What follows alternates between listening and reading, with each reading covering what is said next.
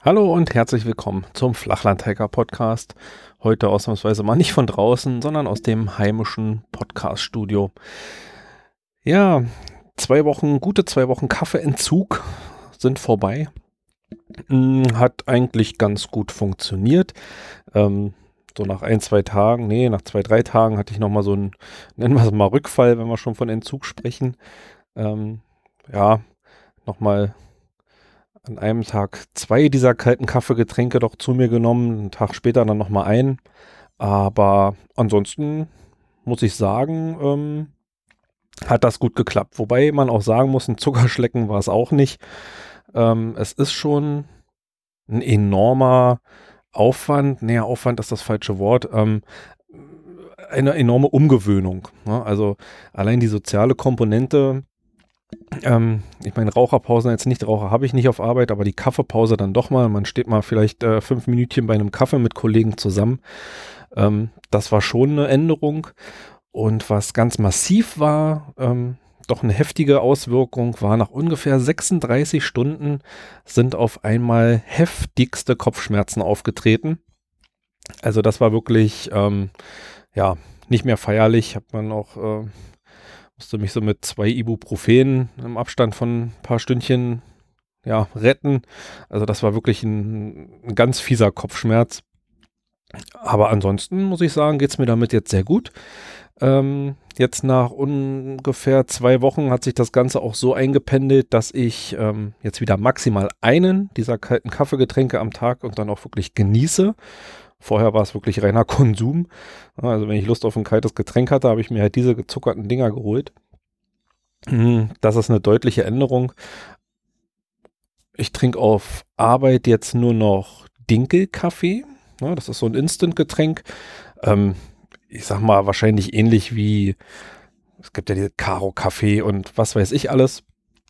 Ähm, ich habe mir von Demeter einen Dinkelkaffee geholt, der schmeckt mir sehr lecker. Der hat so eine ganz leicht süßliche Note. Das, den kann ich also auch schwarz trinken, ohne Milch. Vorher habe ich immer Kaffee mit Milch getrunken.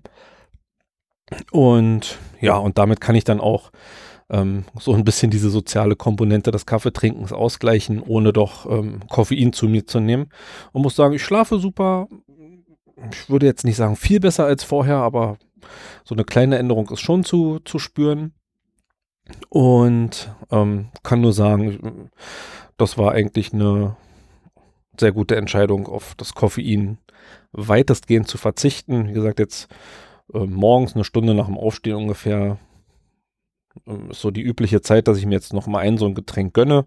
Aber es ist wirklich ähm, eher ein bewusster Genuss geworden als ein Konsum. Mhm. Ansonsten haben wir unmerklich Herbst, wenn man rausguckt, die Blätter werden bunt, fallen auch langsam schon von den Bäumen. Ähm, die Temperaturen lassen es noch nicht unbedingt erahnen. Also jetzt so Mitte Oktober haben wir hier im Großraum Berlin ja 24, 25 Grad. Aber trotzdem müssen die Äpfel von den Bäumen. Ähm, ich habe letztens mal durchgezählt, ich habe unglaublich, ich glaube, elf oder zwölf Apfelbäume inzwischen im Garten. Jetzt alle nicht riesig und auch keine richtige Streuobstwiese teilweise auch ähm, so Säulenäpfel, die am Rand stehen oder so, die also wirklich nur so schnurgerade nach oben wachsen und nicht unbedingt sehr ausladendes Astwerk bilden. Ähm, wie auch immer, von einem Apfelbaum gab es noch was zu ernten. Ich sage und schreibe nochmal 8,5 Kilo sind da zusammengekommen. Ähm, das ist ein Apfelbaum, ja, einer der ganz wenigen Bäume, die, als wir das Grundstück gekauft haben, hier stehen geblieben sind die Art, ähm, also die Sorte ist mir auch völlig unbekannt, keine Ahnung. Das ist so ein knallroter Apfel mit aber einem wirklich schneeweißem Fruchtfleisch. Super süß, super saftig, ganz toll. Und aus diesen 8,5 Kilo Äpfeln haben wir Apfelmus eingekocht. Ja, und um uns das relativ einfach zu machen, mm, ist ja sonst immer eine echt fiese Arbeit, jeden Apfel schälen, entkernen und, und, und haben wir also nur ähm, ja, mit so einem Apfelteiler, der gleichzeitig auch das, die, die Kerne rausschneidet und den Apfel teilt in, ich glaube, acht Stücken.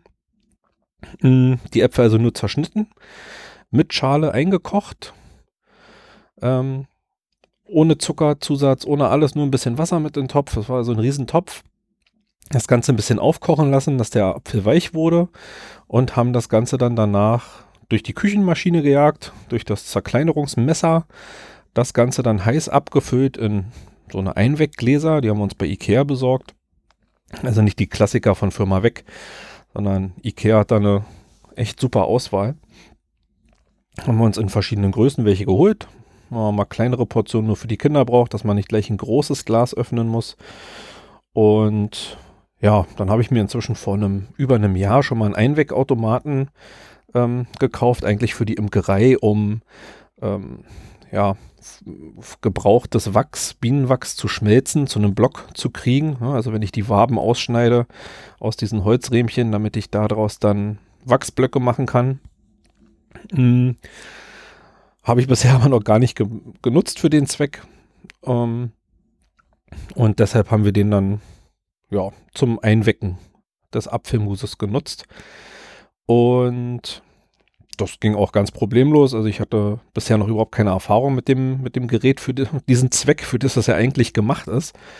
Ähm, haben aber eine Freundin der Familie dann nochmal gefragt, die da also recht oft was macht. Und die hat uns den Tipp gegeben, dass man das Gerät also einfach auf mh, hm, 90 Grad einstellt. Die Gläser kommen mit rein, die kann man auch übereinander stapeln. Also ist auch völlig egal, wenn jetzt ähm, die unteren Gläser quasi unter Wasser sind. Wichtig ist halt nur, dass die oberen Gläser mindestens ähm, oder ziemlich genau zu zwei Dritteln bedeckt sind. Ja, also zwei Drittel der Höhe, da muss der Wasserstand sein. Es kommt ja kein Wasser weiter rein, weil es entweicht ja eher durch das Erhitzen noch ein bisschen Luft, was dann nachher zu einem Vakuum mitführen soll. Im besten Fall. Und ja, den Einwegautomat auf 90 Grad eingestellt. Also klar, vorher Wasser eingefüllt. 90 Grad eingestellt. Und ab dem Zeitpunkt, wo das Thermostat anzeigt, ähm, 90 Grad sind erreicht, ab da zählt die Einwegzeit 30 Minuten. Ja, und rucki zucki haben wir jetzt also ein paar Kilo Apfelmus eingeweckt. Hoffe, dass das ein bisschen hält und ja, wobei alt wird er wahrscheinlich eher nicht. Das wird ähm, relativ schnell genutzt werden. Haben damit schon ähm, ja, so eine Klassiker wie Milchreis mit Apfelmus gegessen oder auch ein Apfelmuskuchen gebacken. Die Kinder mögen Apfelkuchen am liebsten ohne Stücken. Und deshalb haben wir das dann dafür benutzt.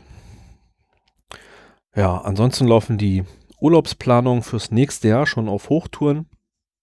Bin ja sowieso der Meinung, man hat äh, viel zu wenig Urlaub im Jahr. Mhm. Wird halt immer durch diese ärgerlichen Zeiten des Arbeitgehens unterbrochen. Aber die Vorbereitungen laufen trotzdem. Mm, es soll ja wieder mit Freunden zum Campingplatz ins Legoland Günzburg gehen. Und da ist mir doch aufgefallen, ähm, als ich mal geschaut habe nach der Buchung, die haben deutlich die Preise angezogen. Also ich glaube, vorletzte Folge habe ich ja erst drüber geschwärmt, wie toll der Platz ist. Ist er auch nach wie vor. Und auch nach der Preisanpassung eigentlich noch okay. Aber ähm, in den letzten Sommerferien haben wir ja für fünf Tage 127,50 Euro bezahlt. Gut, das war jetzt außerhalb der bayerischen Ferien, aber trotz allem ja in der Hochsaison. Ne? Also Berlin-Brandenburg hatte Sommerferien und äh, die meisten anderen Bundesländer ja auch. Aber nächstes Jahr zu der Zeit, ähm, also im Frühjahr wollen wir fahren, eher wahrscheinlich so im Bereich der Osterferien und da kostet das Ganze dann für fünf Tage 164 Euro.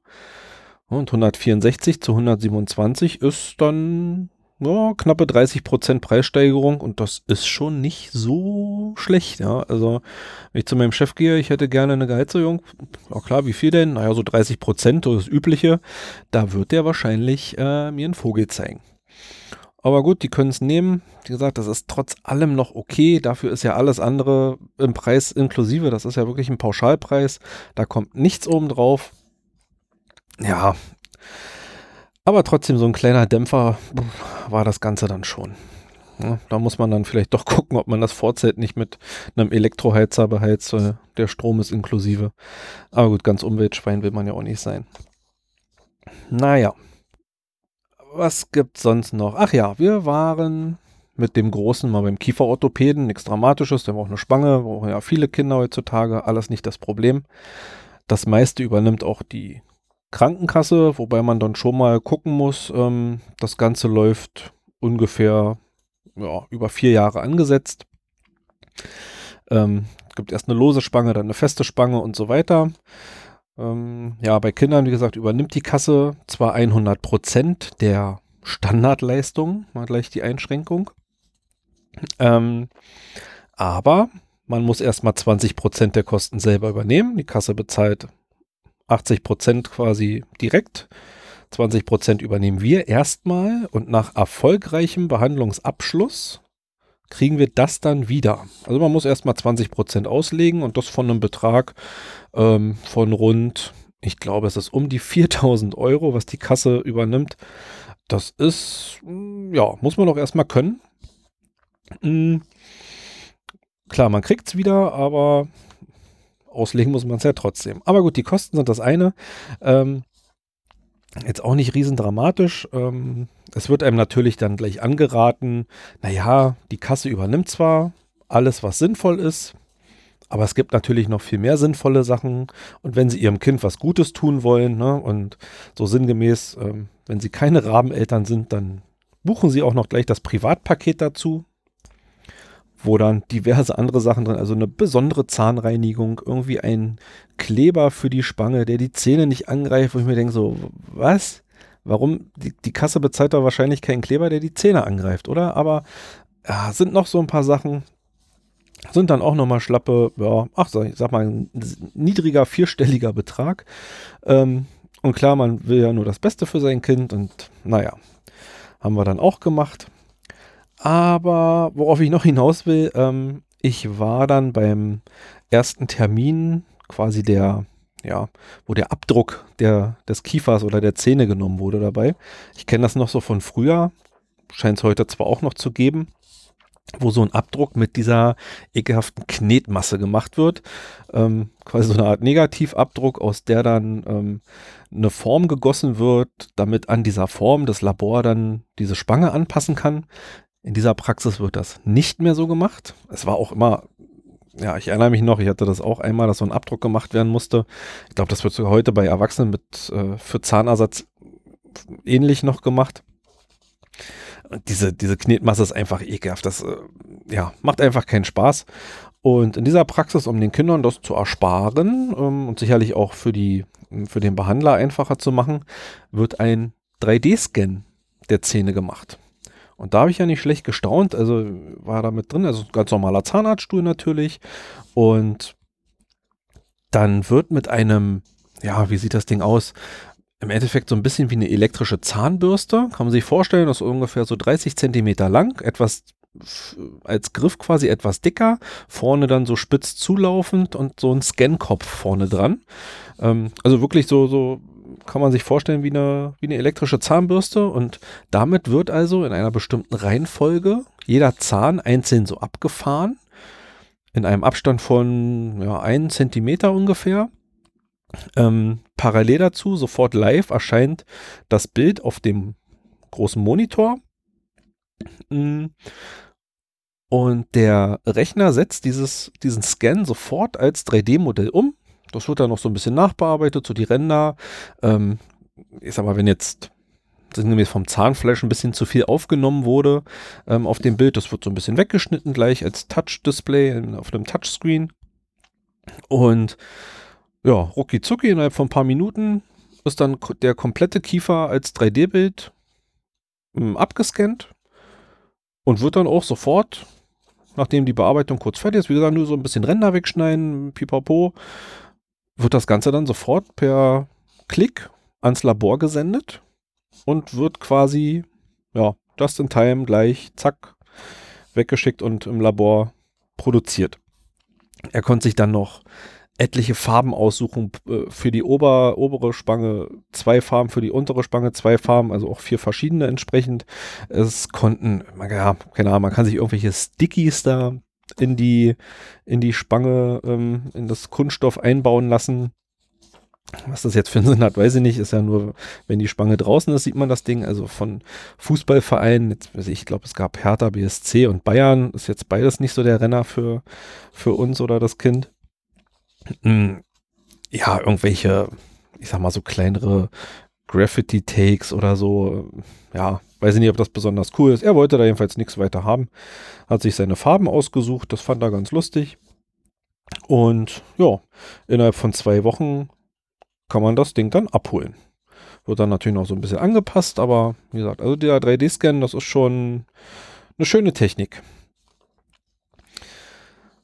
Ja, und dann ist ja hm, groß durch die Presse gegangen, hat in Berlin eine Demo mal wieder stattgefunden. Gut, ist ja fast jeden Tag, aber das war schon ein bisschen was ähm, Beeindruckendes, die Demo unter dem Namen Hashtag unteilbar, wo sich ja tausende Privatpersonen, Organisationen dafür ausgesprochen haben, zusammengeschlossen haben, also so eine kleine Sammlungsbewegung.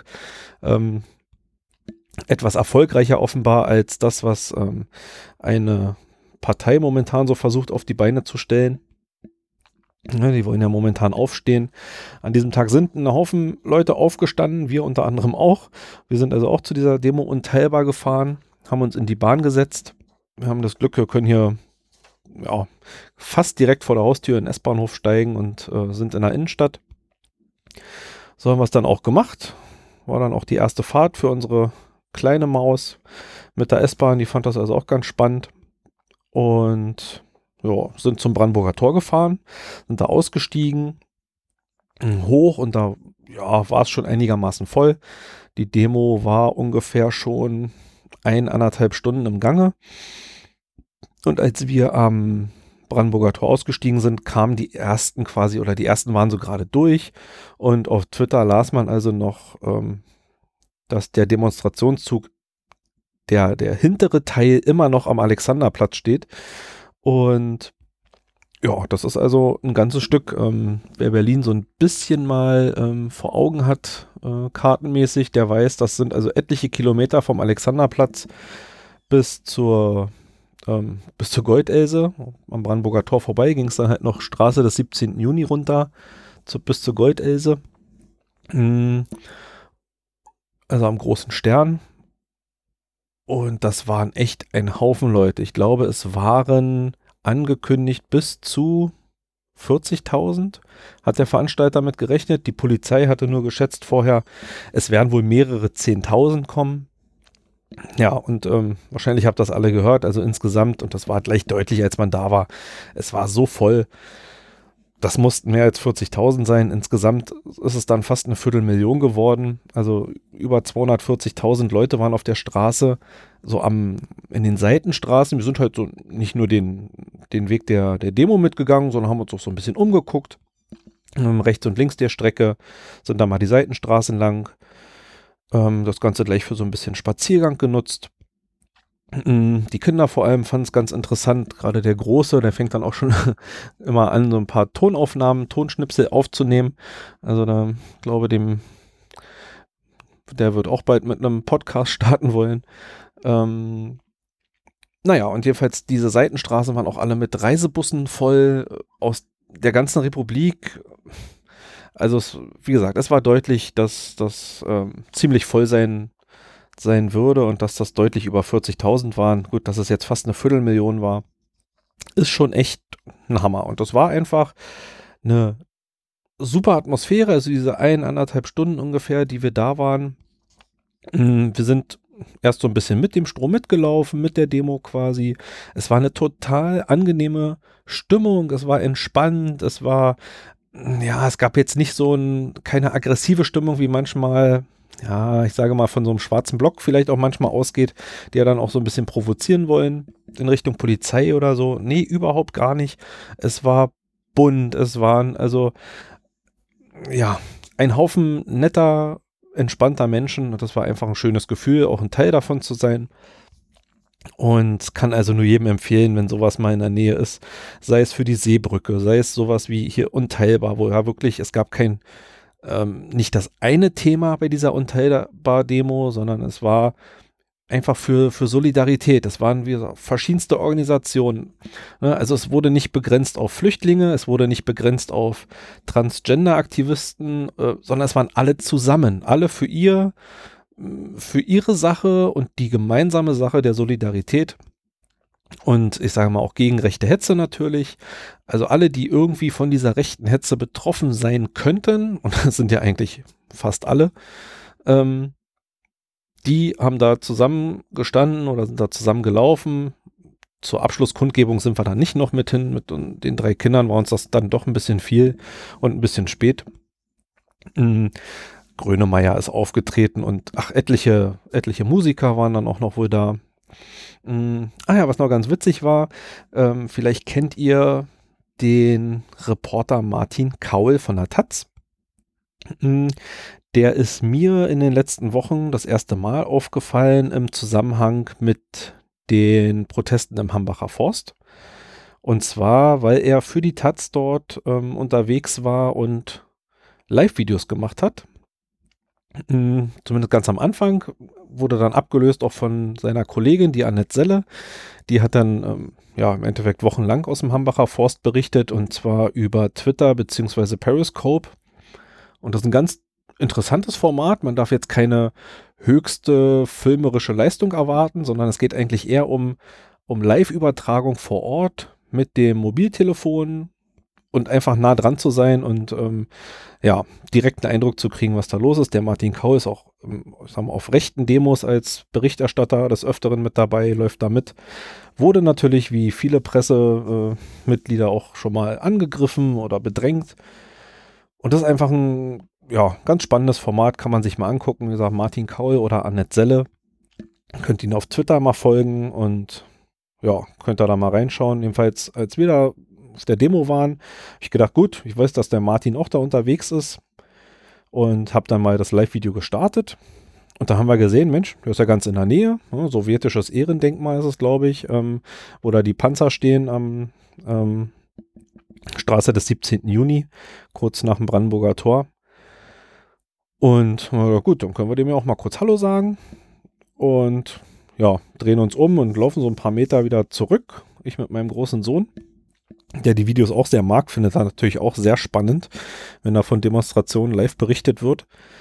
Und ja, haben ihn dann auch prompt getroffen, gesehen und äh, war gerade am, am Streamen und dann haben wir uns mal ein bisschen mit quasi ins Bild gedrängelt, haben ihm mal kurz Danke gesagt für seine Arbeit und hatten dann noch einen kurzen Auftritt im, in seinem Livestream. War ganz witzig und einfach mal toll auch, ähm, ja, ihn live kennenzulernen, äh, kennenlernen ist vielleicht ein bisschen übertrieben, aber ihm mal einfach Danke zu sagen für seine Arbeit und ja. So war das. Also wie gesagt, ähm, kann eigentlich nur jedem so als Fazit empfehlen, tut euch sowas mal an. Da muss man kein, ähm, kein Aktivist für sein, um äh, für seine Grundrechte, für seine Werte mal auf die Straße zu gehen, bei so einer Demo mal mit dabei zu sein sei es auch nur aus Interesse, mal sich anzugucken, wie das ist. Ich glaube, das ist ähm, diese Demonstrationskultur in den letzten Jahren und Jahrzehnten so ein bisschen eingeschlafen. Aber die aktuellen politischen Entwicklungen, ist zumindest mein Empfinden, ähm, ja, fordern das ab und zu mal eigentlich für Selbstverständlichkeiten auf die Straße zu gehen und einfach mal, ja, gerade dieser ähm, rechten Gesinnung so ein bisschen Parodie zu bieten und zu zeigen, ihr seid absolut keine Mehrheit und ihr könnt euch diesen Mist einfach, den braunen Mist einfach mal sparen. So, aber gut, das soll es jetzt erstmal gewesen sein. Ähm, schön, dass ihr dabei wart und bis zum nächsten Mal. Macht's gut, tschüss.